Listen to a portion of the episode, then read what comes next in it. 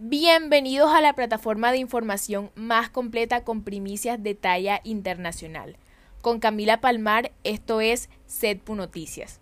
¿Qué tal? Muy buenos días, sean bienvenidos. Esto es SEDPU Noticias. En los titulares del día de hoy tenemos las inundaciones por las recientes lluvias dejan varias viviendas afectadas.